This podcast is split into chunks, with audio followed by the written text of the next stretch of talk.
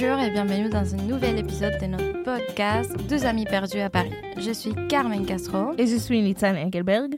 Et nous sommes tous les deux des étudiantes étrangers à Paris, tout comme vous.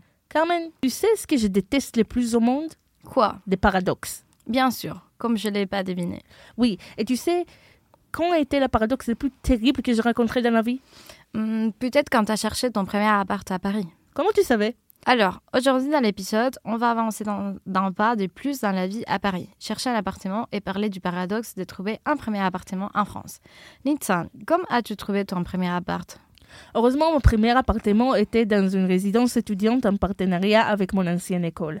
La plupart des étudiants étaient des étrangers, donc les résidences étaient plus indulgentes et je n'avais pas à faire face au paradoxe. Tu peux enfin expliquer ce qu'est cette paradoxe? Ah oui, désolé.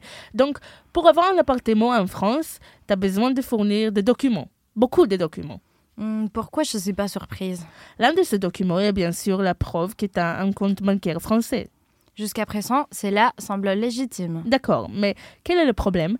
Pour pouvoir ouvrir un compte bancaire français, tu as besoin d'un justificatif de domicile permanent en France. Attends, alors, si je suis arrivée en France depuis hier et que je suis toujours à la recherche d'un logement permanent. Exactement, tu ne peux pas ouvrir un compte bancaire. Et si tu n'as pas de compte bancaire, tu ne peux pas louer d'appartement. La bureaucratie française a son meilleur. Mais comment résoudre ce problème?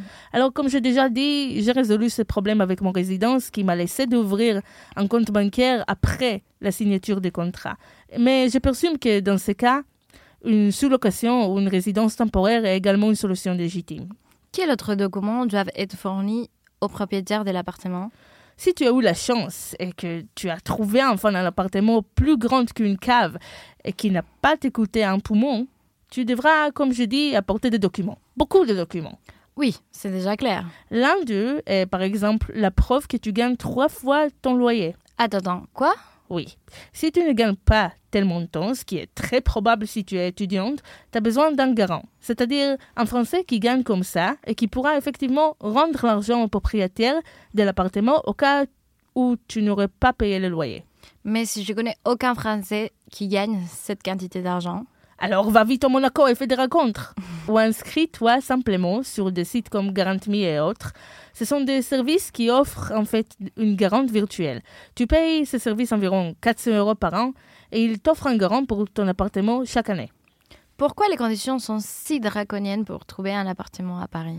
Les propriétaires des appartements ne sont tout simplement plus disposés à prendre des risques. Les lois françaises sont très favorables aux locataires des appartements. Il est difficile, voire impossible, d'expulser quelqu'un d'un appartement avant la fin des contrats, même s'il n'a pas payé le loyer depuis des mois. Les propriétaires font tout pour que telle chose ne leur arrive pas. Et en fait, ces lois sont très mauvaises pour les étudiants étrangers, qui sont déjà un statut assez problématique et il leur est beaucoup plus difficile de trouver un appartement. C'est vrai, mais comme nous l'avons déjà vu maintenant dans l'autre épisode de ce podcast, tout a une solution. J'aime qu'il essaye de terminer cet épisode d'une manière optimiste. Il n'y a aucune raison de ne pas le faire. Il est difficile de trouver un appartement à Paris, mais pas impossible. Et aussi, il y a les soutiens du gouvernement, comme la CAF par exemple, qui te donnent de l'argent pour euh, le loyer chaque mois. C'est pas faux. Je cherche justement un nouvel appartement. T'as vu par hasard quelque chose d'une taille de 60 mètres carrés ou plus? Oui, mais seulement si t'as un poumon supplémentaire à vendre. Laisse-moi y réfléchir.